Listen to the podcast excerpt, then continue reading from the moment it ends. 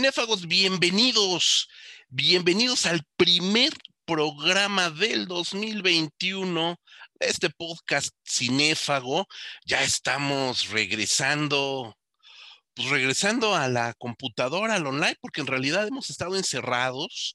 Sí han sido vacaciones, pero verdaderamente han sido unas vacaciones, pues de nombre, porque en realidad la situación no ha cambiado absolutamente nada. Pero de todas maneras me da muchísimo gusto volver a retomar el, paso de este, de este programa con la compañía de mis queridos amigos. Rodrigo Vidal Tamayo, ¿cómo estás? ¿Qué tal? ¿Qué tal? Pues muy contento ya de regresar a este podcast cinéfago. La verdad es que sí lo extrañé estas semanas de asueto que nos dimos.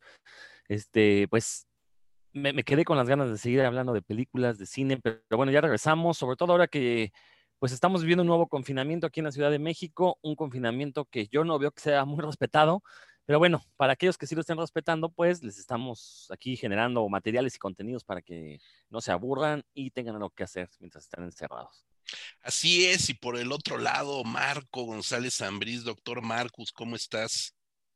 Pues bien, pues ya con esta este, rutina eterna, yo me acuerdo que ve muchos chistes al principio del confinamiento, desde marzo, abril, sobre que si el ángel exterminador, este, y todo esto, pero digo, ya cuando vas para un año de tener la misma rutina todos los días, que es lo más desgastante, como que ya te empieza a dejar de dar risa, ¿no? Como que dices, híjole, pues, pues si uno sí quisiera salir, pero pues no, no es, este, no es el momento, hay cosas más importantes, ¿no? Creo que ya todos conocemos o no sabemos de alguien que ha estado grave o que incluso ha fallecido por, por la enfermedad, entonces pues, pues, ni modo, no hay de otra más que quedarse en casa y pues, seguir este, pues buscando la manera de entretenerse, pues nosotros nos entretenemos con estas conversaciones virtuales, esperemos que a los que nos oigan les entretenga escuchar las, las tonterías que decimos por acá. Es correcto, mi querido Marco. Ahora sí cabe, cabe decir que no hay buñuel que aguante esta, este confinamiento, ¿no? Eh, y sí, tristemente, eh, todo sigue igual en realidad. Eh, yo tampoco veo que haya un fin cercano a esto. Todavía se ve mucha irresponsabilidad en las calles por parte de mucha gente. Y bueno, pues mientras la gente siga sin poner de su parte, seguiremos en esta, en esta rutina, ni modo. Pero estamos aquí para hablar de cine, que carambas, también el 2021 no pinta, no pinta tampoco que vaya a tener grandes cambios.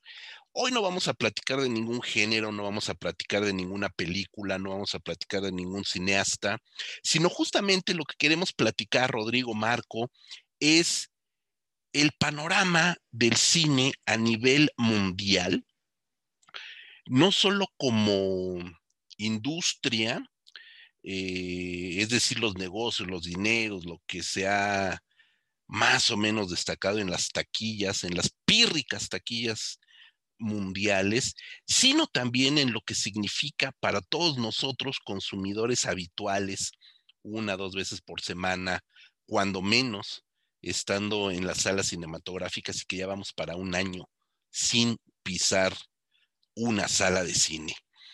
Eh, se habló mucho, mucho, se sigue hablando de que estamos ante los estertores del cine tal y como lo conocimos.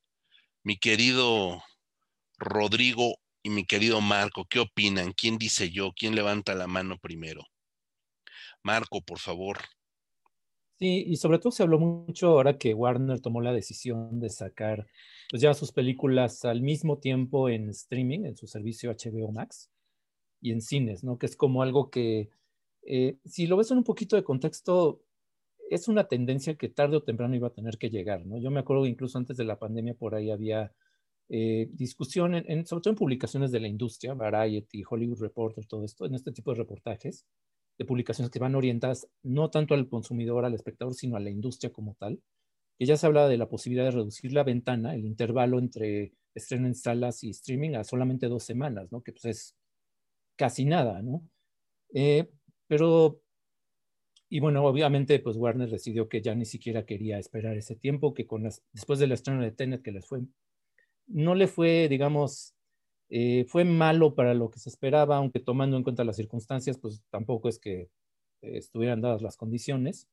De hecho, la película más taquillera del 2020 es una película china, creo que por primera vez en la historia, ¿no? Es una película que a nivel mundial, la primera, la película más taquillera sea China, porque, pues recordemos que en China eh, la libraron un poco mejor con toda esta cuestión del confinamiento.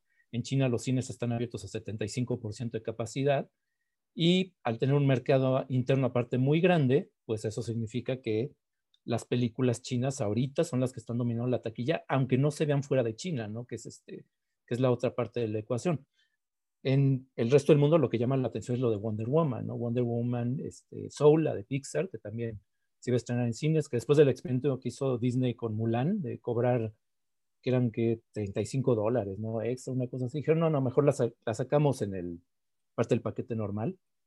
Y se, se, ha hablado mucho, pero insisto, yo creo que es parte de una tendencia que ya había desde muchos años antes, ¿no? Este, eh, estábamos acostumbrados en los últimos años a que la ventana era de dos o tres meses, lo que tardaba en salir una película en cines a streaming, pero pues los que ya tenemos, los que estamos más en riesgo de, de COVID justamente, que ya tenemos más edad, que peinamos canas, nos acordamos que hubo una época donde tardaban un par de años las películas en salir en, en video, ¿no? Entonces, las ventanas se han ido acortando y tarde que temprano tenía que llegar el momento en que se iban a estar al mismo tiempo en cines y en videocassette, ¿no? Entonces, yo por ese lado realmente no creo que haya sido tan determinante la pandemia, sino que más bien aceleró algo que iba a suceder de cualquier manera, ¿no? Ahora, ya los otros temas de que si la experiencia colectiva del cine, la calidad de la pantalla, eso pues creo que ya son temas aparte, ¿no? Pero por lo menos esto de las ventanas, yo creo que eh, lo único que hizo Warner fue tomar una decisión que en algún momento alguna compañía importante iba a tomar. Así es, sí, creo que la condición pintaba para eso, no, no hay de otra. Eh, justo estamos revisando aquí lo que dice la película china que hace referencia, se llama Los 800, The 800, y es una película que lleva una recaudación mundial, mundial, de 461 millones de dólares, que no es absolutamente nada comparado con estrenos, vamos a dejarlo en el 2019, 2018, 2019, donde una película de Marvel superaba los mil, mil millones de dólares de estreno en todo el mundo. Por supuesto, China siempre ha sido un gran mercado, México es un gran mercado para este tipo de cine estadounidense.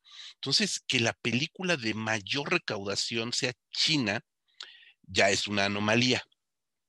Y que lo sea con menos de la mitad, con el, el 40%, vamos a cerrarlo grosso modo, de lo que se acostumbra en una taquilla mundial, pues nos habla de una situación dramática, Rodrigo. Fíjate que, bueno, es que yo, no le, llamaría una situación anormal, ¿no? Pues es lo que se esperaría en un año como el que tuvimos, como, como fue 2020, ¿no? De hecho, me sorprende que una película haya logrado una recaudación de ese tamaño cuando se supone que, eh, eh, pues, sobre todo China estuvo muy confinado, un, confinamiento muy duro, muy, este, eh, autoritario. Entonces, y bueno, y gracias a eso ahorita China como que pues no tiene los niveles de contagio que tuvo pues hace ya casi un año, ¿no?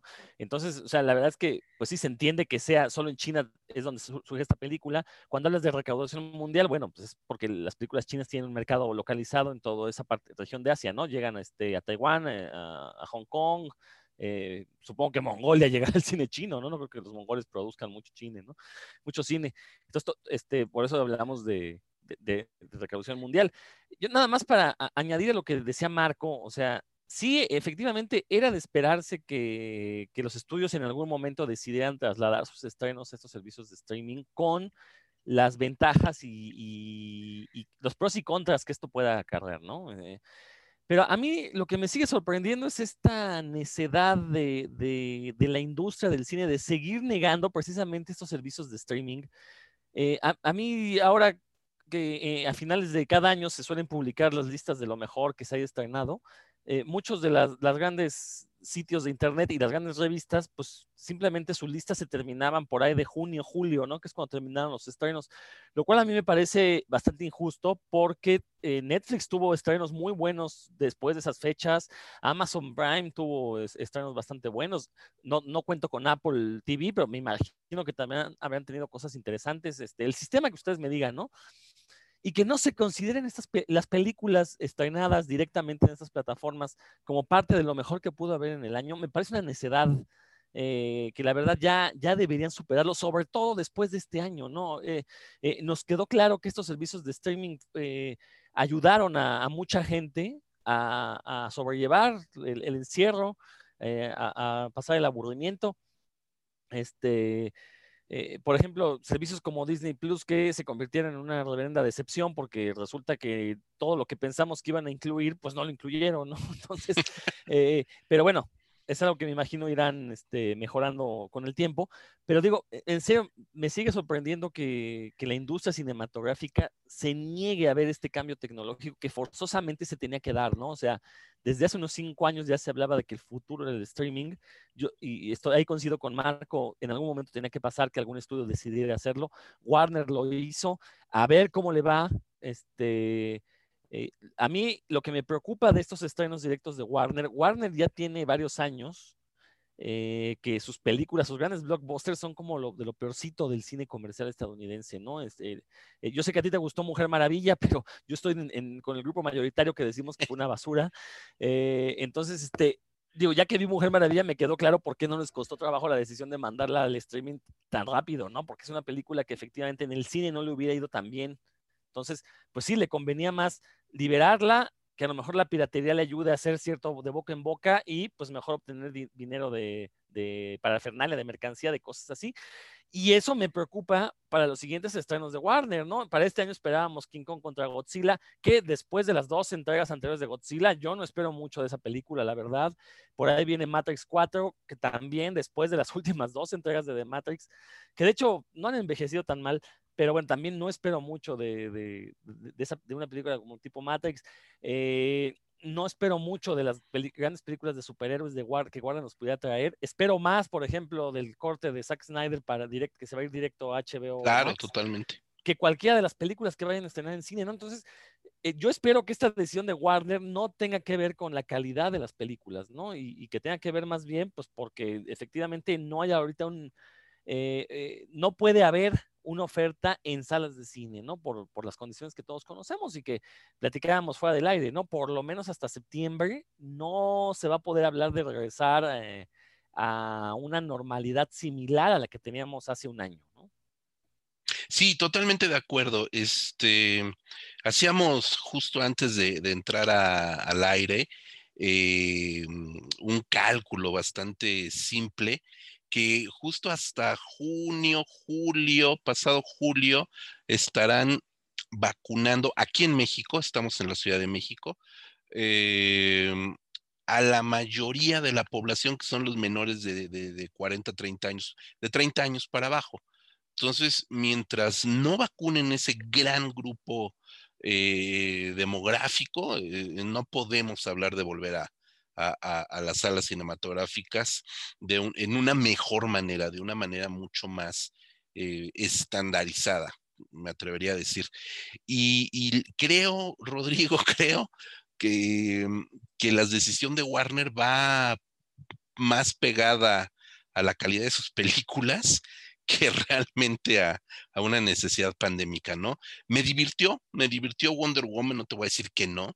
Este, Pedro Pascal, que a quien, güey, me encanta ver a Pedro Pascal, me pareció que, este, que salió ahí para cobrar sus milloncitos y divertirse y echar la chorcha y pasarla muy bien pero definitivamente si hubiera sido una película Wonder Woman de estreno cinematográfico, estaríamos hablando quizás de un, de un escándalo como el que pasó con, con, con eh, X-Men y su película del, de Fénix, esta última película de los hombres X, Fénix Oscura, que eh, tronó y fue el peor, el peor eh, filme que ha habido de, la saga de los hombres X, ¿no? Ahí discrepo contigo, creo que la peor es Apocalipsis.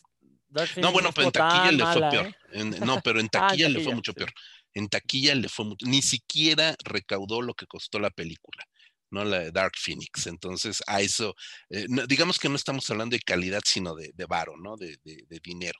Y, y, yo creo que Wonder Woman le hubiera ido bastante mal en taquilla ¿eh? a nivel internacional en una situación completamente eh, normal, eh, porque la película pues es bastante floja, o sea, es una película eh, que me divierte, no te lo, repito, me divirtió mucho la película, pero es una película menor, sin lugar a dudas, ¿no? Este, Marco, no sé tú qué opines con estos fenómenos. Tenet también resultó ser una película decepcionante, tú mismo lo dijiste. Sí, este, y, y bueno, en parte por necedad de Christopher Nolan, parte porque no se sabía exactamente, se esperaba con mucho optimismo que ya para entonces iba a estar más, más normal la cosa, eh, pero creo que sí tuvo que ver mucho esta mm, bueno, no fue Nolan el único, ¿no? Hubo también otros directores que cuando se enteraron este, que sus películas iban a salir en streaming se indignaron.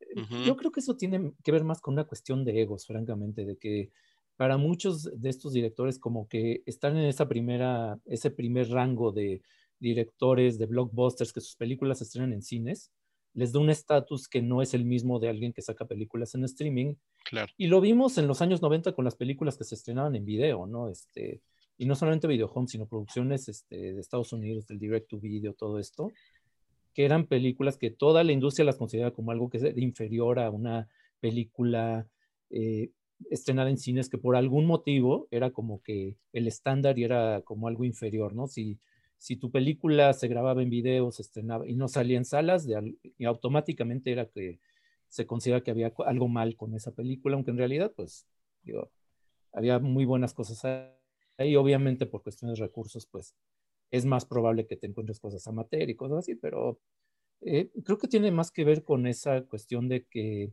la búsqueda del estatus, que realmente la que hay en las películas, que eso tiene que ver con lo que decía Rodrigo, es que también Netflix le ha apostado ya desde, desde hace meses hacer producciones más ambiciosas. Les está yendo muy bien, les, obviamente le está yendo mejor ahora con el confinamiento, pues todo el tiempo, la mayoría de la gente ha, ha aumentado mucho sus suscripciones, y a los otros de servicios de streaming igual. Entonces también ya tienen más medios para invertir en películas más ambiciosas. Ya le pueden competir no a nivel de blockbuster, no a nivel de Avengers y esto, pero ya pueden hacer una película como Extraction, esta de Chris Hemsworth, una película de acción que pues está para hacer un estreno de Netflix, de Sakai, pues no está, no desmerece, ¿no? Lo que sería una película este, eh, de salas, ¿no? Si se hubiera estrenado en cines.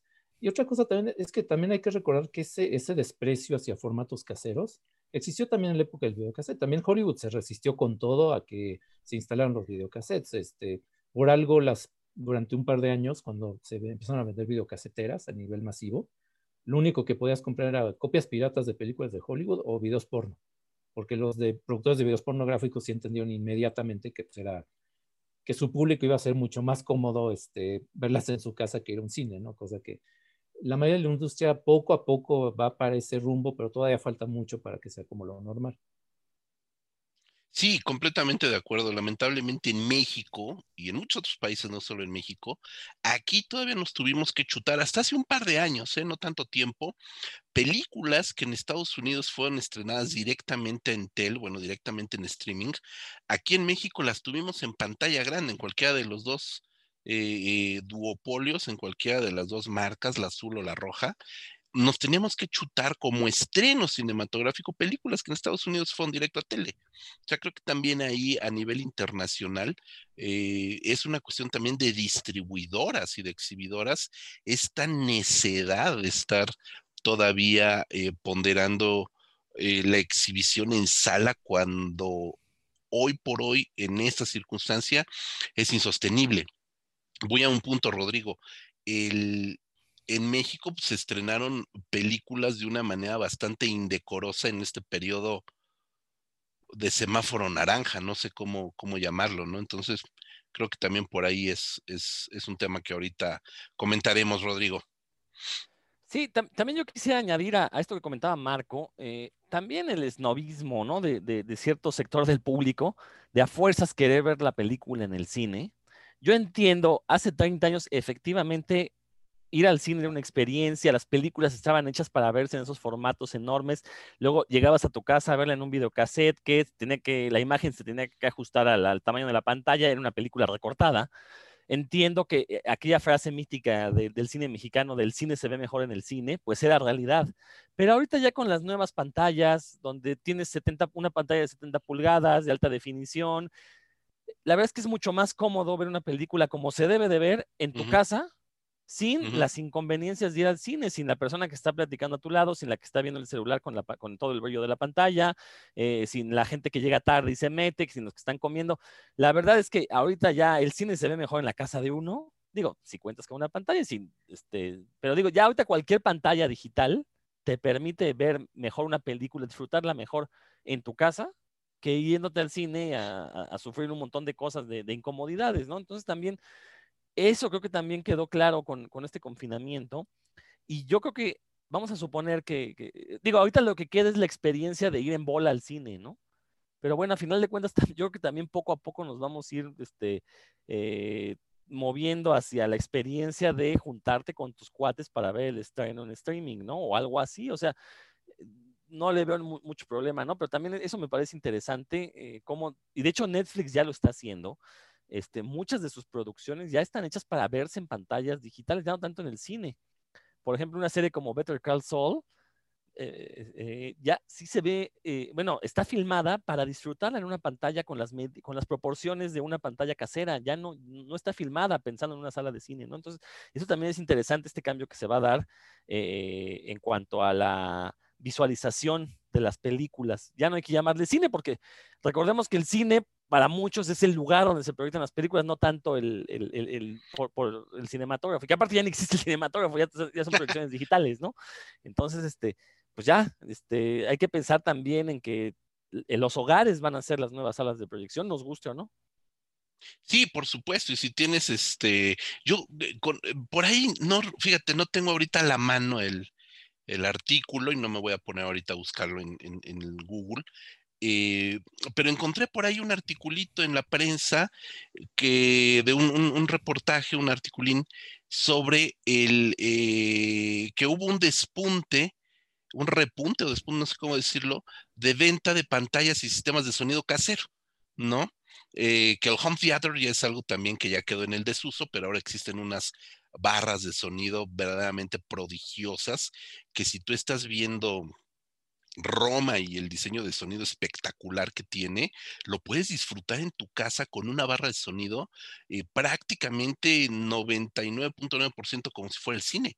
Y, efectivamente, si tienes una, una pantalla y de verdad que, ese artículo me dejó sorprendido. Hay gente que de verdad invirtió, invirtió en una pantalla, una buena pantalla, eh, porque sabían que están que no hay de otra en estos momentos, ¿no? Y por supuesto que hay gente que a lo mejor no disfruta tanto de las películas como tal, pero las series, las series, las series, pues, que, se ven ahora también en streaming, eh, y con series exitosísimas, eh, mayor o menor calidad, da lo de menos, pero sumamente exitosas. Eh, Gambito de Dama, por ejemplo, de, que ahorita estuvo, este, Bridgerton, que ahorita es la sensación. y series clásicas, también muchas series clásicas volvieron a, ser del gran gusto popular, se pueden ver de una manera como jamás lo hubieras pensado. Entonces, yo también, aprovechando, a ver, le voy a, lanzar una papa caliente a Marco a las manos. Ahorita que Rodrigo nos está hablando del esnovismo de la gente, del público que quiere ver todavía estrenos en salas, yo te pregunto, Marco, ¿qué hay del esnovismo de los críticos de cine que están haciendo a un lado, como bien decía Rodrigo, estrenos de las plataformas? Eso a mí me parece verdaderamente ridículo y escandaloso. Sí, y es algo que ha pasado desde hace años. ¿eh? Este, yo me acuerdo desde que empezó el streaming, o sea, incluso desde antes de la pandemia, eh, era como muy marcado, ¿no? Porque de repente tienes un montón de opciones, y aparte películas de todo el mundo, ¿no? Que eso lo comentamos cuando estuvo Rubén como invitado con nosotros hablando de Bollywood, que de repente tienes acceso a un montón de películas de India, de Japón, de Tailandia, cosa que antes no, ni nos imaginábamos. Y los críticos como que no le hacen caso, ¿no? Como que siguen en esta dinámica, la gran mayoría de los críticos, de, bueno, yo voy a hablar del estreno de la semana, voy a hacer mi cobertura de festival y hasta ahí. Y de todo lo que se estrena en streaming, que hay una cantidad enorme de cosas y, y hay de todo, hay cine de arte, hay cine de serie B, de lo que quieras, como que no le hacen caso, ¿no? Digo, se entiende que uno quiere formar parte de la conversación. Es muy normal, por eso hay series que se ponen de moda, este, cada semana, este, digo, en un momento todos quieren hablar de Cobra Kai, de repente todos quieren hablar de Joker, etcétera, etcétera. Pero creo que como crítico de cine, pues digo, si tienes la obligación de ver más allá, ¿no? Y de ser un poco una guía y decir, este, bueno, eh, está bien, yo tengo que cubrir de lo que, lo que sea popular en el momento, pero tampoco nada me impide decir, este, bueno, ¿qué más hay, no? ¿Qué más está en Netflix? Si pongo cine japonés en Netflix, ¿qué aparece? A lo mejor te salen películas realmente de un nivel artístico y de un nivel expresivo que te sorprende y no estaría nada mal que tú las recomiendes, ¿no? Se supone que esa es tu plataforma. Eh, yo me acuerdo que en el Festival de Guanajuato, bueno, el, el de 2019, pues, el último que fui este, presencial, este, Luis Monroy, este crítico, este, es de la jornada, ¿verdad? De donde publica, eh, con el que yo nunca coincido, dijo algo en este sentido. Dijo, bueno, es que ¿por qué no, si tú eres crítico de cine, con lo fácil que es armar un blog, ¿por qué no haces un blog? Porque en ese panel, que un panel de discusión de críticos, le decían, bueno, es que mi editor me pide que hable de serie moda. Está bien, que sí, obviamente el editor te lo va a pedir, pero si tú tienes tu propio medio o puedes armar un blog que pues, no te cuesta nada, ¿por qué no hacerlo? ¿Por qué no ahí explayarte y hablar de la película que quieras, no? Sí, sí hay mucho, mucho de, de se desprecia mucho. Eh, creo que a los críticos se les olvida también que ellos ven películas casi siempre en condiciones ideales. Y me refiero a la, a la proyección, porque en muchos cines la calidad de proyección, la verdad es que no es, no es muy buena. Yo me acuerdo que vi este, esta de historias de miedo para contar en la oscuridad, este, en, en, sala comercial, en función normal. Y pues me quedé un poco con la duda de que, pues, como la obligación de que la tengo que ver otra vez, porque estaba la pantalla muy oscura, cosa que no es raro. En muchos cines la pantalla no se ajusta a las especificaciones, aunque viene en el contrato. Y otra, el sonido estaba muy mal. No se oían casi los diálogos. Este, eh, yo que normalmente si está en inglés la película prefiero escuchar los diálogos y olvidarme de lo que dicen los subtítulos, pues me la pasaba leyendo los diálogos porque pues no, no alcanzaba a oír lo que decían. Y es una sala de cine, ¿no? Que se supone que una de las grandes ventajas que tiene es el audio. Entonces sí, este, definitivamente eh, el aumento, el progreso que ha habido en la calidad de las pantallas eh, es algo que va a seguir aparte, este, y, yo diría que vale mucho la pena, ¿no? Si de verdad te interesa el cine, sí, obviamente hay gente este, eh, que se conforma con ver películas en su celular o en una laptop. Si de verdad te interesa el cine, pues creo que no está de más que si hagas un esfuerzo por comprarte una pantalla, pues si puedes 60 pulgadas, 50 pulgadas para arriba. También es el costo todavía sí es un, es un tema, porque digo, yo quisiera comprarme una 86 pulgadas, pero está en 50 mil pesos, ¿no? Cosa que pues, y en un en una periodo de emergencia y de, de, confinamiento y de, con todas estas cuestiones económicas, pues también te lo piensas tres o cuatro veces antes de, hacer un gasto de esos, ¿no? Aparte que necesitas tener dónde ponerla, ¿no? Que es la otra, ¿no? Si vives en un departamentito, en el una techo, tele ni siquiera la vas a apreciar, exacto, ¿sí? ¿dónde la pones? Porque aparte ni siquiera se aprecia este, la resolución si estás este, o vaya, el tamaño de la pantalla, a menos que tengas una, una buena distancia, ¿no? Entonces, sí, yo creo que tiene mucho que ver. Y al mismo tiempo, digo, eh, estamos como en un periodo de transición. Creo que al mismo tiempo hay que recordar que muchos de nosotros vimos películas este, por primera vez en, pues, en pantallas de televisión que no eran este, lo ideal, ¿no? O sea, sí, muchos sí vimos clásicos en el cine, pero también las vimos en pantallas pues, muy chiquitas.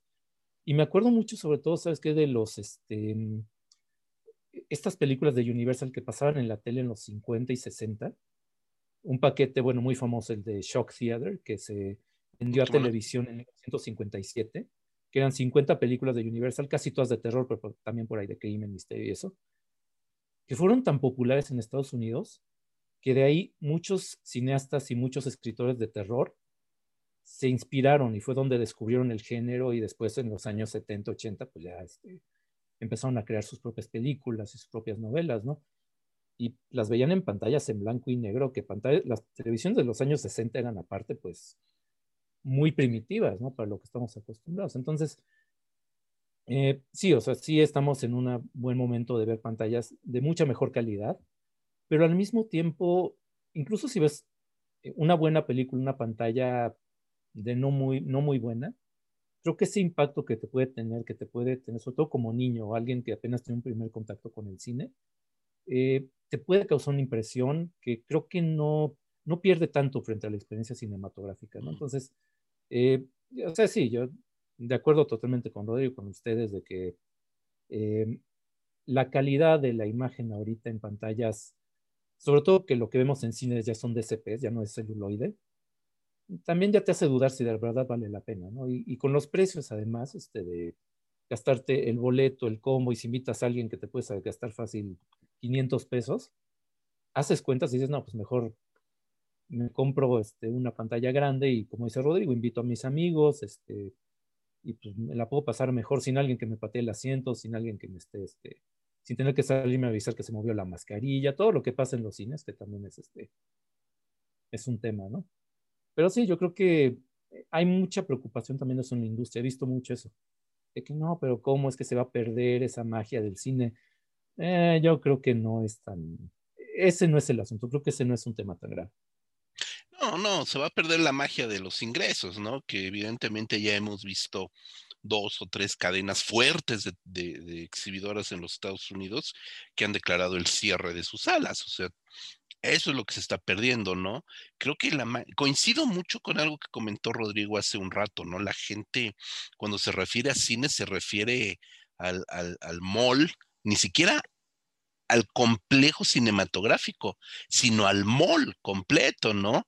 A ir de compras, a ir a echarte la hamburguesa, pásate por el cafecito y métete al cine a ver qué hay. Eso es ir al cine, todo ese paquete, ¿no? Y sales y te metes a la tienda de mascota a ver perritos y ya se te olvidó la película. O sea, eso es ir al cine, ¿no? creo que se, que se ha perdido también mucho ese, no sé, a lo mejor ya sueno como viejito vinagrado, ¿no? Pero creo que sí se ha perdido mucho el respeto a la película, ¿no? A la película misma, ¿no? Que, que eso es lo que debe de ser primordial cuando dices, voy al cine, no, no, no voy al mall, voy al cine, a la película, ¿no? Entonces, creo que esa parte desde hace mucho tiempo los públicos también ya la dejaron un poco en el olvido, ¿no? Entonces, esa magia del cine como tal, creo que sí ya es un cliché también, bueno, que es la, frase mercadológica de una de las dos eh, eh, marcas que hay en México, Rodrigo.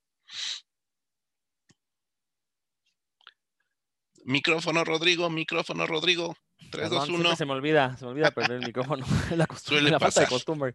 Este, nada más que añadir que efectivamente, y esa es nuestra pose snob, ¿no? De, nosotros. No deberíamos decir, ay, vamos al cine, deberíamos decir, vamos a ver tal película, porque eso es lo que nos interesa ver, la película, no tanto la, experiencia de ir a meterse a un cuarto oscuro con, con una bola de gente, eh, a veces conocida, a, veces desconocida.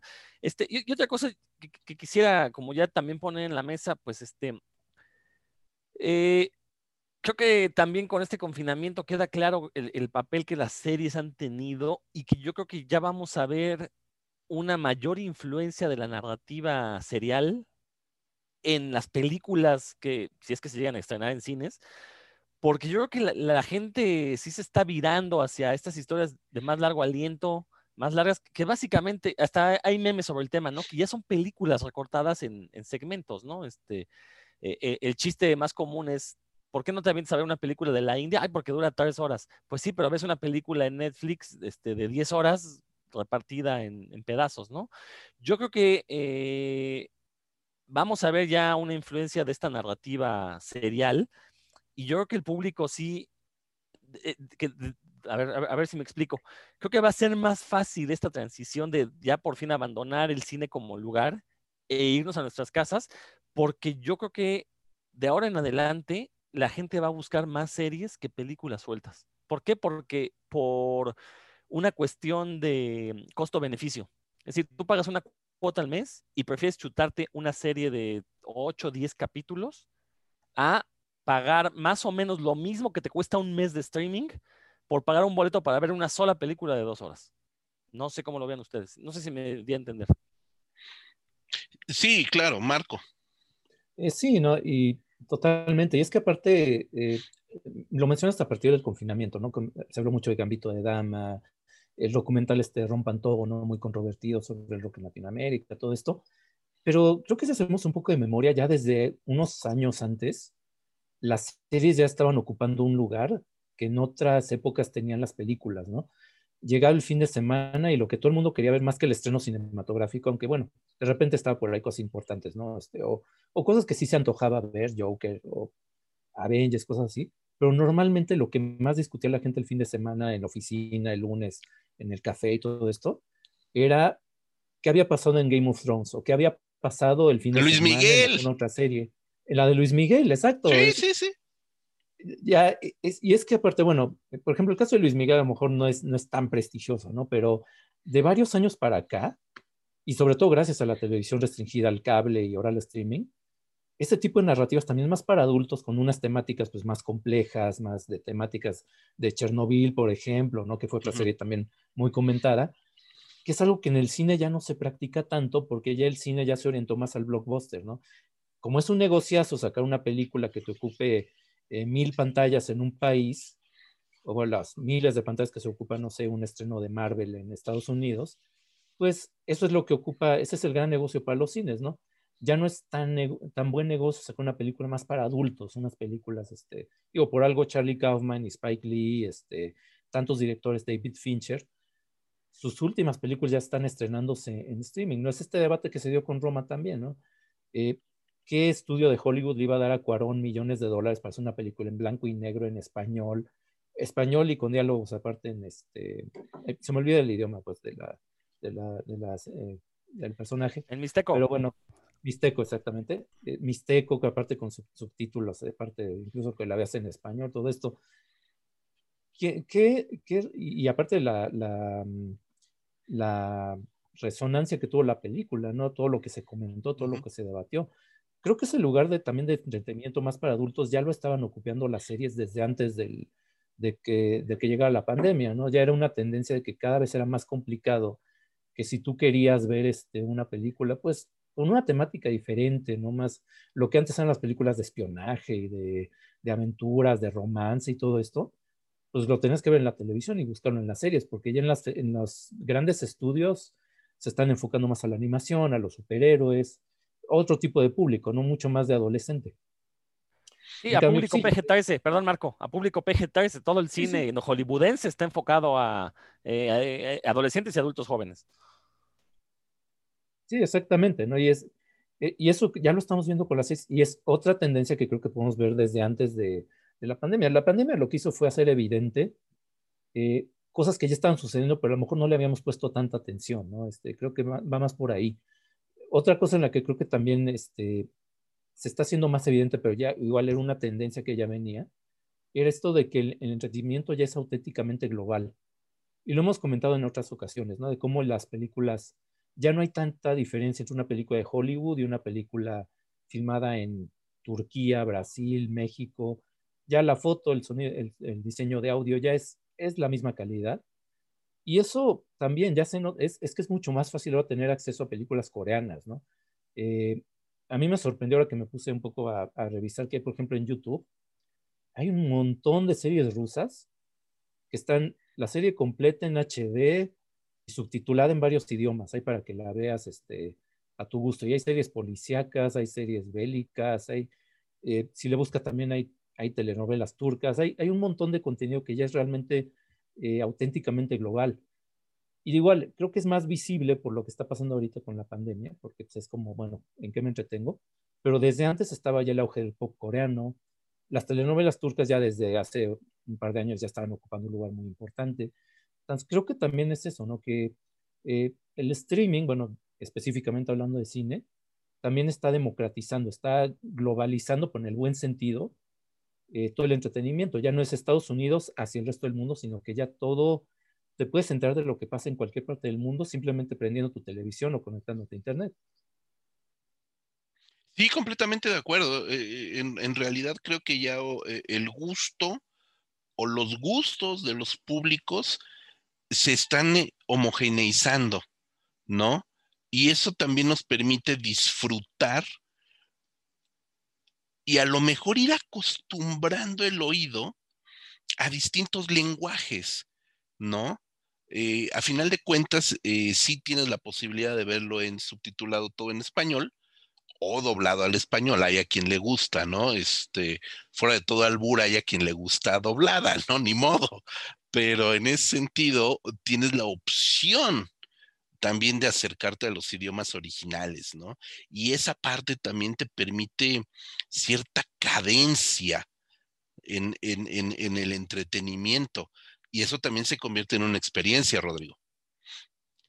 Y, fíjate que ahorita lo que comenta Marco, lo que comentas tú, también eh, abre otro debate, ¿no? Que es esta miopía de las compañías gringas por no lanzar a nivel mundial los estrenos. Por ejemplo, el caso de Mujer Maravilla, ¿no? Ahorita actualmente no hay manera de verla legal en la Ciudad de México, que es el principal mercado de Latinoamérica, ¿no? Entonces, están forzando a que la gente, y, aquí asumo toda responsabilidad, la veamos de, de manera pirata.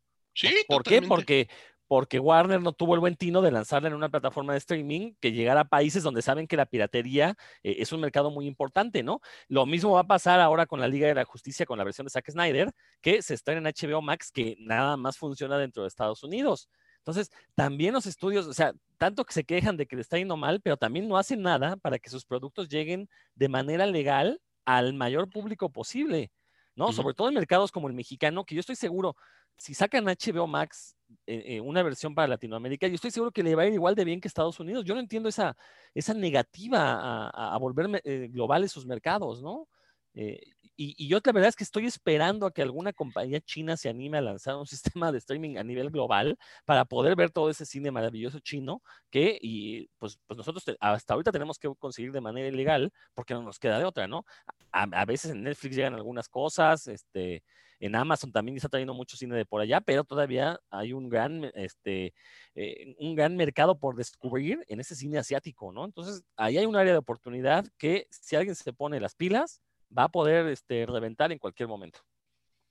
Sí, por supuesto, no sé, es, es, también una visión bastante eh, imperialista, capitalista, me estoy escuchando bastante, bastante rojo, pero es la verdad, o sea, todavía el sistema de la industria del entretenimiento en los Estados Unidos, y aquí también estoy hablando del teatro y de otras artes, ¿no? En Estados Unidos, muchas de las grandes obras de teatro de Broadway están teniendo sus funciones en streaming restringidas solamente para aquel país, ¿no? Entonces, siendo, siendo que en México y en otros países, no solo en México, el teatro también es una gran, eh, eh, eh, ¿cómo decirlo? Es un gran espectáculo para mucha gente que nos guste y, y a lo mejor por cuestiones económicas no vas mucho al teatro, porque es muy caro ir al teatro. Si es caro ir al cine, ir al teatro es aún más caro. Ya vemos gente que procura ir de vez en cuando al teatro. Si les abres la oportunidad de tener el streaming de obras de teatro subtituladas, correctamente producidas, etcétera, etcétera, te aseguro que los beneficiados van a ser ellos. Sí, o sea, nosotros nos vamos a beneficiar por estéticamente, digamos, o lúdicamente, en el caso del cine, ¿no? Estéticamente, lúdicamente nos vamos a beneficiar, pero económicamente se van a beneficiar ellos y ni por eso, ni por eso están poniéndose las pilas. No lo sé, Marco. Sí, es que justamente a propósito de esto, eh, quiero mencionar es que hablamos mucho, obviamente, pues de las plataformas que dominan, Netflix, Amazon Prime, etcétera, pero cada vez hay más plataformas que están surgiendo eh, que te dan una alternativa real. Eh, por ejemplo, eh, ahorita, bueno, en, estos días estoy como que explorando qué más te puedes encontrar en, streaming a través de Internet. Aparte, por, aparte, por ejemplo, de Filming Latino, ¿no? que tiene su versión este, donde puedes ver una buena cantidad de cine mexicano. Em, está, por ejemplo, una que se llama Huella o algo así, no, no recuerdo bien el nombre, que es una plataforma de contenido de películas y series en idioma árabe y que te incluye series de Egipto, de este, un montón de series de la India, de Pakistán, de Irán, un montón de cosas que, bueno, es una serie, es un servicio premium, este, hay que pagar, entonces pues, no, no, no, no me he puesto a explorar más que, bueno, darle una ojeada muy, muy breve a lo que, a lo que te ofrecen. Por eso es, es justamente lo contrario de lo que menciona Rodrigo, ¿no? De que en el resto del mundo todos, todos están dando cuenta de que lo que ellos producen en cuanto a material audiovisual puede llegar tranquilamente a un espectador de, Europa, de América, de Asia, y no importa dónde lo produzcas. Hay otra plataforma que se llama Afroland TV, que es nueva. Es una plataforma que es así, es gratuita. Eh, apenas en estos días me, enteré que existía, entonces no, no tengo tiempo tampoco de explorarla, aunque sea, aunque sea gratis. Y ahí, por ejemplo, te encuentras series pues producidas en África, que se produce bastante. Este, series aparte de películas de terror. Este, me llamó la atención una película que se llama Time Loop, que es como el concepto de, El Día de la Marmota, de un, un, tipo medio egoísta, así medio altanero, que de repente queda atrapado en el mismo día y tiene que cambiar su, su comportamiento. Y es una película africana, ¿no? Cosa que si no existiera esa plataforma ni te enteras que existe. Entonces, sí, hay muchísimas, están surgiendo, aparte de las populares, este tipo de, de, plataformas que son regionales, algunas, y otras que van más enfocadas al formato, ¿no? Por ejemplo, eh, y que tienen que ver con festivales, ¿no? Está, por ejemplo, Docs en línea, que es una que sacaron este, los de Docs MX, que son puros documentales. También es de paga, te cobran como 40 pesos por documental, pero es otra buena opción también, ¿no? Aparte de lo, de lo que te encuentras en, en YouTube, aparte de lo que... Y, cada vez hay más series, ¿no? Este, plataformas como la de Cine Tonala, por ejemplo. Que a raíz de que tuvieron que cerrar sus instalaciones, pues abren plataformas en streaming. Exacto. Justo ahorita que lo comentaste, abrí aquí mi tablet. Eh, me bajé tres aplicaciones eh, que las tres son gratuitas y tienen cierto sistema, es un poco, funcionan un poco como Spotify. Eh, puedes tener acceso gratuito pero si le adelantas o cambias el episodio o adelantas un poquito, te sale un comercial. Si pagas una suscripción, bueno, entonces ya puedes eh, eh, ver sin cortes comerciales y sin interrupciones. Es un poco como Spotify. Eh, me bajé tres, Plex, Pluto TV y Tubi. Tubi es China además comentando esto, ¿no?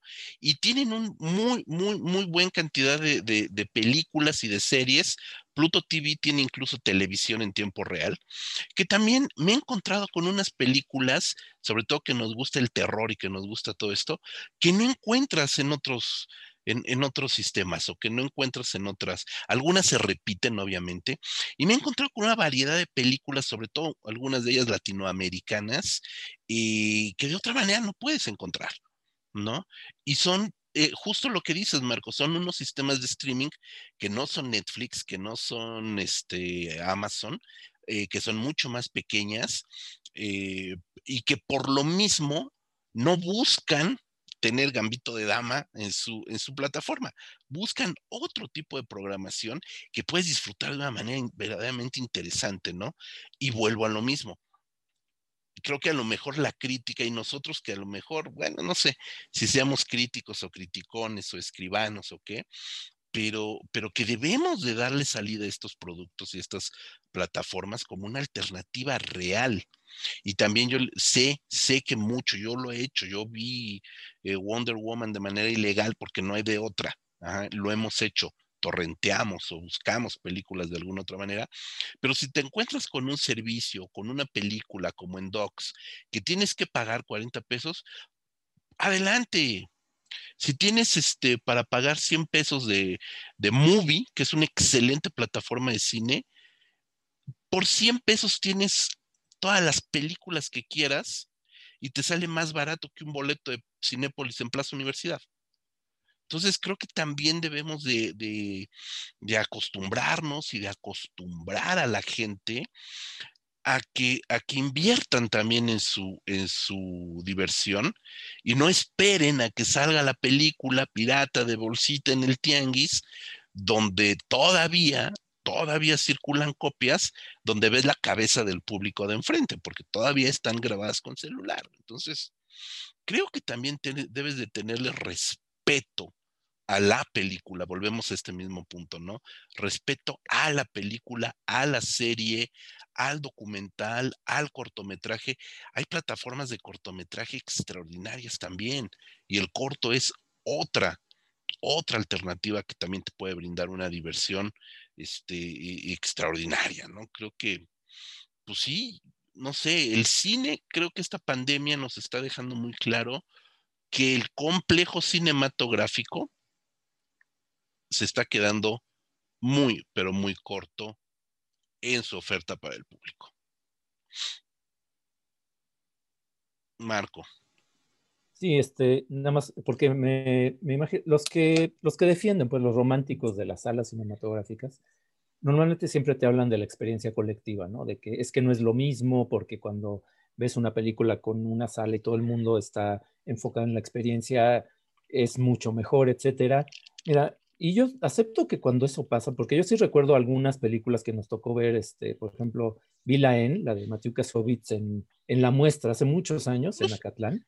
Y a pesar de que Acatlán, bueno, el cine está en bastantes malas condiciones, el proyector a cada rato quemaba la película, etcétera, esa vez, bueno, no hubo accidentes, no, no hubo este, accidentes de copias que lamentar, que se echaron a perder, pero aparte, como que todos los que entramos a ver la película estamos en la misma sintonía, todo el mundo se reía donde se tenía que reír, este, sala llena, y sí, fue una experiencia muy agradable, pero realmente son es muy de vez en cuando que llega a pasar eso, ¿no? O sea, que de verdad la gente se concentra en la película y no está, no se distrae, y ahora con el celular es peor, eh, que no se la pasan platicando, que no te patean el asiento, eso de verdad sí es muy incómodo, ¿no? Este, este tipo de cosas.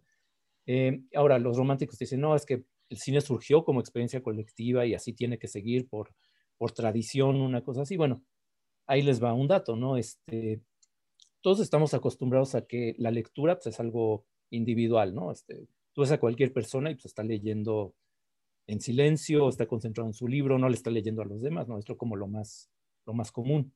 Pero históricamente, la lectura colectiva era algo bastante común, era algo que se daba muchísimos, en muchísimos ámbitos.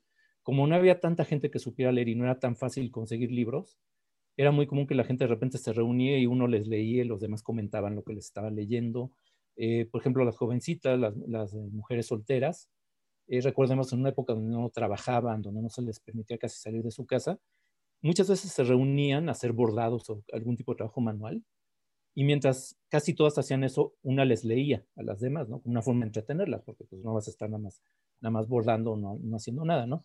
Y era muy cómodo para los chaperones, curiosamente, porque pues, era muy fácil vigilarlas, ¿no? Bueno, que están, que están leyendo, ¿no? Que no lean cosas impropias. Eh, en el siglo XIX, cuando se volvió más accesible el libro, y bueno, la alfabetización fue mucho más, más extendida, hubo una especie de pánico moral porque a las, eh, a las personas, a los moralistas pues, de esa época, les preocupaba mucho que las mujeres ya podían leer lo que quisieran. Y les preocupaba sobre todo que leyeran novelas románticas, porque pues les podían dar malas, era una mala influencia, ¿no? Este, porque hablaban de, de grandes romances y fuera del matrimonio y cosas así. Entonces, eh, pero eso, y esa transición se dio pues gracias a que la gente empezó a leer más por su cuenta, ¿no? Más para, para sí mismo y ya no tanto como una actividad que se hace en grupo. En Cuba todavía hay un oficio que se llama lector de tabaquería, que es literalmente que los trabajadores de las eh, fábricas de habanos, hay una persona con un micrófono que les lee el periódico, les lee novelas o lo que sea, pues para mantenerlos eh, entretenidos, ¿no? Este, pero es uno de los poquísimos ejemplos que quedan de ese, ese tipo de lectura como experiencia colectiva. Eh, digo, antes no es que no, nadie leyera solo, ¿no? Sí había, siempre ha habido gente que, que tenía los medios y la educación, pues este, leía por su cuenta, pero era muy común que la gente leyera en grupo. Claro. yo creo que los que, y, y, a los que defienden esta idea de que no es que el cine tiene que ser colectivo, tienes que ver con gente que no conoces, porque si no, no es lo mismo, pues yo creo que si, si los lleváramos a esa época, creo que les sorprendería ver que lo que para ellos es muy normal, que es leer en silencio y leer este, de forma individual, no era tan, no estaba tan extendido. Entonces, las costumbres cambian, ¿no? Este, sí, efectivamente, por cuestiones tecnológicas, económicas, el cine ha sido algo colectivo durante muchas décadas, pero conforme mejoran las pantallas, conforme mejora las opciones y conforme la gente lo que dice Rodrigo, conforme la gente se acostumbra a tener más opciones de dónde elegir, pues eso poco a poco se va a ir quedando atrás, ¿no? Igual quedan como, igual no creo que tampoco desaparezca, ¿no? Por lo mismo que no ha desaparecido ir a conciertos, a pesar de que todos tenemos acceso a, a música muy fácilmente en Spotify o cualquier servicio, ¿no? Creo que siempre va a haber un lugar para un tipo de experiencia más, pues ir en grupo, este, un, algo realmente espectacular, pero creo que sí es un proceso que ya va un poquito como... La tendencia para mí claramente es hacia que la gente va a ver las películas ya más en su casa. Y poco a poco los cines van a ir desapareciendo. Bueno, hace unos años hubo esta moda del 3D, ¿no? ¿Se acuerdan que era como que, como decía, no, es que el 3D es ahora sí lo que va a determinar. ¿Cuántas películas en 3D se hicieron el año pasado? Creo que ninguna. Y, era como ¿y cuántas se hicieron bien? Exacto, sí porque se trató de hacer esto de, hacer la conversión, pero yo me refiero a películas filmadas eh, eh, expresamente en 3D como Avatar. Creo que ya no se están haciendo. No, pues Y era como la gran apuesta de la industria. imagínate. Yo, ahorita que comentas este, eh, este tema de la lectura colectiva, que, que, Rodrigo está en un grupo de lectura, entonces él sabe perfectamente también que leer en grupo es rico estos románticos también, decir, yo no te digo que no voy a volver al cine, o sea, tampoco quiero que la gente que nos esté escuchando, este, si algún día se encuentren a Rodrigo, a Marco o a mí en una sala cinematográfica, no nos vayan a echar en cara este podcast. No quiere decir que no volvamos al cine, seguiremos yendo al cine, por supuesto, pero hay que, hay que dejar en claro que no es solo el cine, ¿no? Lo que realmente importa. Y a, esta, a estos románticos también habría que decirles que un lustro antes de que surgiera el cinematógrafo de los Lumière, eh, el cine, el cine es imagen en movimiento. No es el aparato proyector, no es, eh, por supuesto, la pantalla, no es el salón oscuro, no es el mall, el cine es la imagen en movimiento. El cine surgió como un espectáculo individual en los kinetoscopios de Tomás Alva Edison. Y echabas tu nick, tu, por eso se llama Nickelodeon, echabas tu peso, te asomabas al visor y veías la peliculita de un minuto, dos minutos, tres minutos, y te fascinabas viendo la imagen en movimiento. Eso es lo que en origen fascinó al público. No la experiencia colectiva del tren que te va a aplastar y todos se espantaron. Claro, eso es un parteaguas fundamental, por supuesto. Pero la imagen en movimiento que fascinó al público sucedió mucho antes y sucedió como un fenómeno absolutamente individual, ¿no? Entonces, que, que veamos una película en tu casa, por supuesto no en un Nickelodeon, eh, en un kinetoscopio, sino en una, no sé, en tu pantalla inteligente conectada a la compu o en el streaming o como sea, pues es total y absolutamente eh, eh, válido e igual de delicioso, ¿no? No, no, una cosa no tiene por qué excluir a la otra. Creo que ese sería mi, mi, mi punto final. ¿no? Una cosa no tiene por qué excluir a la otra y tendríamos que prestarle el mismo interés y la misma seriedad tanto al streaming como a la sala de cine cuando vuelvo a ver sala de cine, ¿no? Y la prueba es bien interesante. Los festivales de cine que no hemos tocado y que sería ya como el último punto, los festivales de cine en este año tuvieron que acercarse a las plataformas digitales y los festivales que osaron eh, eh, tener eh, programación presencial, pues les fue mal en las presentaciones presenciales por obvias razones, obvias y tercas razones, les fue mal, ¿no? El boom de los festivales, no solo en México, a nivel mundial, fueron los festivales de cine en línea, ¿no? Que además permite que un público mucho más amplio de la ciudad sede del festival. Si un festival sucede en la Ciudad de México, ni siquiera los que estamos en la Ciudad de México podemos atender al festival por desplazamientos, distancias, horarios, etcétera. Un festival en la Ciudad de México o en cualquiera de los 32 estados de, de la República Mexicana podía ser visto por cualquier persona en cualquier rincón de México con una computadora y una conexión a Internet. Entonces, creo que eso también, como bien lo dijiste, eh, eh, Marco, y como también lo comenta Rodrigo, esto es verdaderamente democratizar el acceso al cine como fenómeno de imagen en movimiento. Sí, de, los festivales se extraña pues la fiesta y convivir y platicar la película, pero yo, yo, por ejemplo, este, en las ediciones, sobre todo de Macabro y de Feratum, que fueron este, festivales que más eh, les puse atención, pues, porque también eran aparte, pues, eh, de forma más accesible este, su, su, contenido. Eh, creo que es la primera vez en esos dos festivales que veo todas las películas que me interesaban, justamente por lo que dices, no, no tenía que preocuparme por llegar tarde a la función, este, podía poner prioridad, no decir, ah, bueno, estas son las imperdibles, las veo primero, Si me sobra tiempo, bueno, pues a ver cuántos alcanzo a ver de las, digamos, como de segundo, segundo nivel, ¿no? Y sí, pues este, yo espero que en vista de, este beneficio, para, sobre todo para los que no viven en, las ciudades donde se hacen los festivales, que sean por lo menos híbridos, ¿no? Digamos ya para fines de, este año y el, el, siguiente para el 2022. Digo, que tenga su parte presencial está bien, sobre todo para el convivir con los directores, el Q&A y todo esto, pero que sí tengan por la opción de algo pues virtual para la gente que no tiene la facilidad de ir a, ir a las sedes. Sí, yo creo que este modelo de, festivales por lo menos parcialmente eh, en línea, es algo que llegó para quedarse. No, no, no entendería yo un retroceso, porque sería un retroceso. No sé cómo lo, veas tú, Rodrigo, ¿qué opines? Eh, en cuanto a festivales de cine, cerrar la exhibición digital y volver hacerlo solo presencial sería un absoluto retroceso. Sí, totalmente de acuerdo, ¿no? Este, recordar que en este mundo moderno, estemos confinados o no, eh, pues no nos da la vida para ir a los festivales, a mucha gente, ¿no? Por cuestiones laborales, por cuestiones familiares, no podemos ir y, la versión digital, pues es una grandiosa alternativa para aquellos que, que no se pueden desplazar de manera física eh, para poder ver estas películas y justamente también para evitar la piratería, ¿no? Este, entonces, yo, yo espero, eh, al igual que ustedes, que se mantenga este formato híbrido, porque eso va a permitir que, que, que, a final de cuentas las películas lleguen a su público.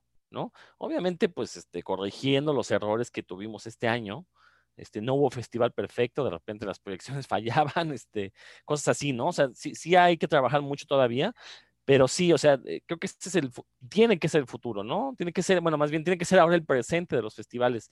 Este, aunque regresáramos a una normalidad similar a la que vivimos hace un par de años, a la que, en la que vivíamos hace un par de años, eh, estas proyecciones, estas funciones digitales, la verdad es que son un gran aliciente para que la gente vuelva a asistir y, siga asistiendo a este tipo de eventos.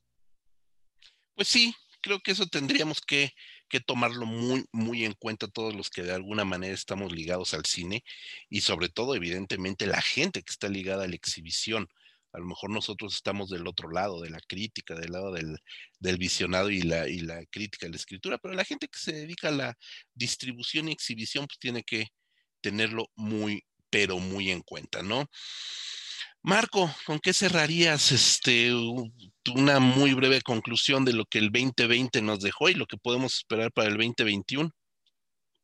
Pues mira, em, sobre el streaming, porque qué bueno que mencionaste Movie, Creo que lo que sí le falta y lo que sí, este, en todo caso, sería para mí el principal punto a corregir de todas las plataformas, o casi todas, es eh, la falta de cine clásico. Em, porque sí falta, eh, en Cinepolis Click, por ejemplo, tienen una selección pero muy cortita y la mayor parte de lo que llaman cine clásico es como cine de los 80. Películas en blanco y negro casi no te encuentras. Em, me parece que Movie es la excepción en ese sentido, que porque va más enfocada como al cine de arte y le dan importancia al, cine clásico.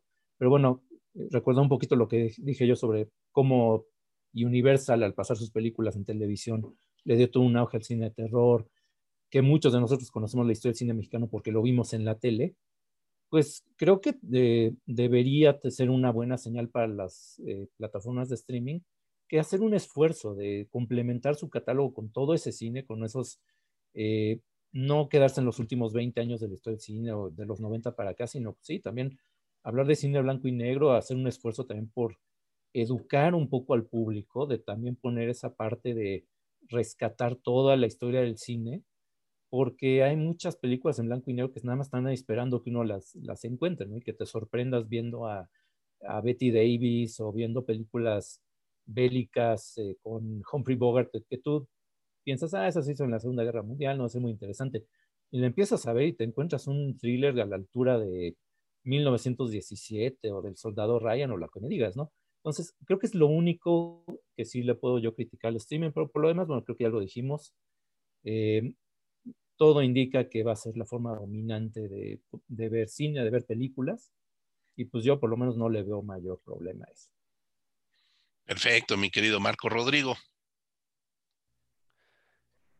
Pues yo la verdad es que eh, tengo mucho miedo de lo que pueda suceder este 2021, no tanto por lo que hemos platicado, eh, sino por lo que decíamos al inicio de, por ejemplo, que Warner haya decidido mandar su parrilla completa de estrenos al, eh, al streaming. Yo sí creo que van a ser, vamos a tener varias decepciones por parte de Warner. No será el primer año que esto suceda. Afortunadamente, ahora no pagaremos el boleto de cine para, para decepcionarnos. Este, si todo sigue igual, pues no nos van a dejar otra opción más que verlas de manera ilegal. Y pues en ese caso, si están malas, pues no nos dolerá tanto, ¿no? Eso es por el, lado, el lado feo. Por el lado bueno, bueno, este, pues lo que ya comentábamos, ¿no? Eh, los festivales van a tener que seguir haciéndose de manera híbrida, por lo menos de aquí hasta este, ya entrado el, el 2021.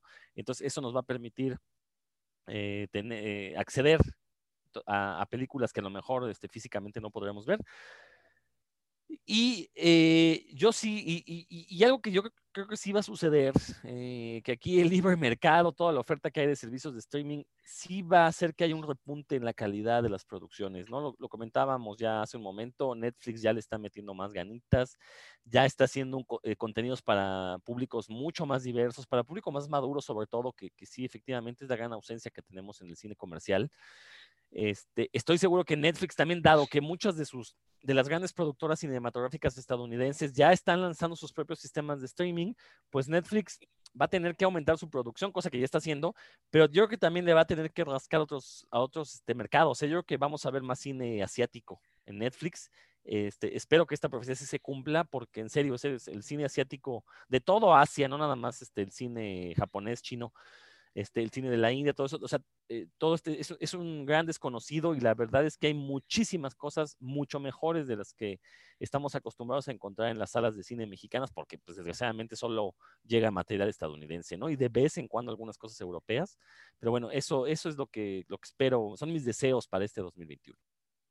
Extraordinario, Rodrigo. Pues yo nada más creo que lo único que me restaría es decirle al público, por un lado al público, que le pierdan el miedo a, películas que no tengan el rostro de su actor favorito, que no tengan el rostro de la actriz de moda, que no sea la película que está en el top 10 de Netflix, muy dudoso el top 10 de Netflix, eso sí, eh, que no le tengan miedo a acercarse a propuestas que les suenen raras, ¿no?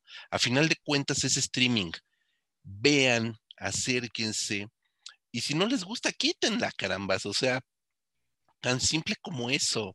Eh, esta parte de decir, la tengo que acabar de ver por, por obligación o por la tengo que acabar de ver por disciplina, pues no, no. Creo que el 2020 nos ha dejado también la experiencia y la enseñanza de lo precioso que es el tiempo y poder disfrutar del tiempo e invertir bien el tiempo. ¿No?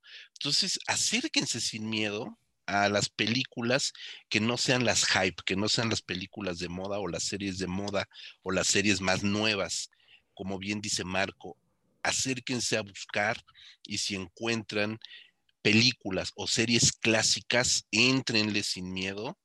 Y si no les gusta, quítenla y váyanse a otra cosa. Punto final. No les va a costar absolutamente nada y, bueno, creo que sería un, un este, un, una exhortación que hago extensiva también a los compañeritos de la crítica, ¿no? No nada más se queden en Gambito de Dama y en Bridgerton, este, y en Mandalorian, que por cierto no se puede ver tampoco en México de manera legal. Entonces, este, eso es. No, sí, ya se puede ver en Disney ah, Plus. ya está. Sí, sí, sí, totalmente. Ah, claro, claro, por supuesto, ya está en Disney Plus, por supuesto. No, entonces, pero ya se acabaron los siete días gratis, güey, entonces habrá quien, quien ya no la, quien ya no la vea legal.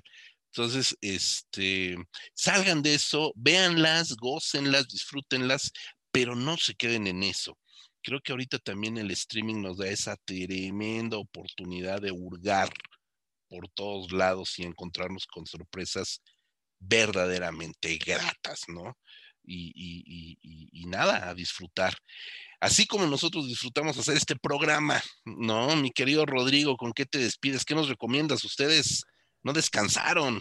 No, no, claro que no. Este, como dije, dije, hace un momento, este, pues nosotros hacemos contenidos para la gente que sí está guardando el confinamiento, que puede guardarlo también, eso es cierto, hay mucha gente que no puede. Eh, nuestro podcast hermano, Puros Cuentos, eh, dedicado a los cómics y toda la cultura que nos rodea, no, no descansamos, este, hemos logrado ya mantener un ritmo semanal este, casi impecable, porque hemos tenido por ahí un par de semanas que no pudimos, pero por lo menos ahora en, estas, este, en estos días de guardar, sí, este, semanalmente estuvimos cumpliendo, entregando el podcast de puros cuentos, así que si quieren entrar también a la discusión comiquera, nos encuentran en el mismo canal de revista Cinefagia, donde encontraron este, este podcast de revista Cinefagia, ahí mismo intercalados, uno de Cinefagia y uno de puros cuentos, pueden encontrar ese otro, el, podcast hermano, pues para que eh, agarren cultura como no queriendo la cosa. Es correcto, Rodrigo. Mi querido Marco, ya regresamos también de las vacaciones en Cinefagia, ¿dónde nos pueden encontrar? Sí, efectivamente, este, bueno, sí, sí descansamos en el sitio oficial que es revistacinefagia.com, si nos estamos ahí algunos días pero ya para cuando esté este podcast disponible ya vamos a estar publicando de nuevo. Eh, y bueno, obviamente, pues después de todo lo que hemos comentado, pues sí vamos a hablar, procuraremos a lo largo de todo el año hablar de todas las opciones que hay en streaming, ¿no? No nada más de la película de moda, pues en cines pues no hay gran cosa, no hay estrenos muy aparatosos que comentar, pero bueno, pueden seguirnos ahí, pueden leer ahí lo que publicamos y también nos pueden seguir en redes sociales. Cinefagia México en Facebook y en Instagram, Rev Cinefagia en Twitter. Y el podcast lo pueden oír también en, varias plataformas, en Spotify, en iTunes, en Himalaya. Y si me falta alguna, ahorita José Luis me va, me va a ayudar. En Amazon Music, por supuesto, en Amazon Music también estamos allí, ya estamos en Amazon Music. Eh, y bueno, comentarles que como ya es una bonita tradición de 18 años en este 2021, Cinefagia cumple 18 años, digamos, a la mayoría de edad en, eh, en, línea. Estaremos a lo largo de estas semanas, a lo largo de estos días, estaremos entre los textos, eh, y las secciones que estaremos nutriendo, pues también estaremos intercalando nuestros ya famosísimos listados de lo mejor y lo peor del año. Entonces también esperen eso, por supuesto, eh, todo lo que tiene que ver con lo poquitito que vimos de cine habrán sido cuatro, seis, más o menos seis semanas, ocho semanas aproximadamente, entre ocho y diez semanas, lo que tuvimos de cine presencial de enero a marzo, y, de ahí en adelante, pues muchas propuestas de ayer, hoy y siempre en, en streaming. Muchísimas gracias, Rodrigo Marco. Yo soy José Luis Ortega. Los esperamos, por supuesto, en la siguiente semana con un programa más del podcast Cinéfago. Hasta la próxima. you